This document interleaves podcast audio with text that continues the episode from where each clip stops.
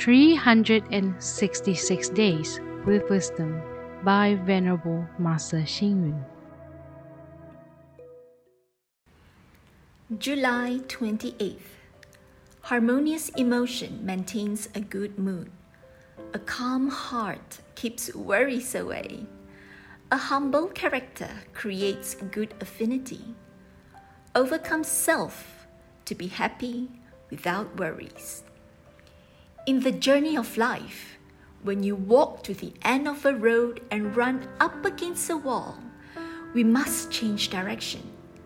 Once the perception changes, another opportunity may emerge. If your food is too salty or tasteless, too sour or too spicy, you can add some condiment to adapt the taste to suit your liking. If others often think we are arrogant, then we have to change ourselves to become modest and humble.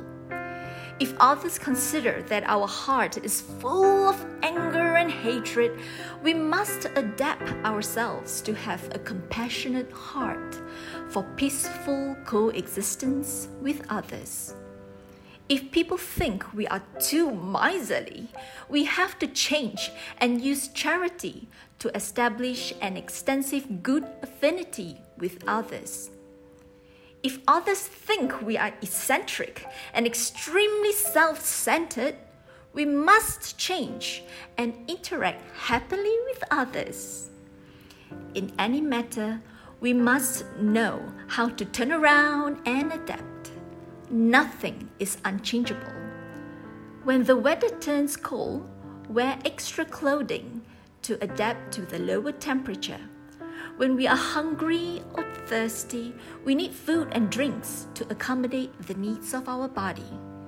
One who is able to adapt can achieve another realm of existence with respect to life, whether in emotion, finance, or living skills. Read, reflect, and act. In any matter, we must know how to turn around and adapt. Nothing is unchangeable. Please tune in, same time tomorrow as we meet on air.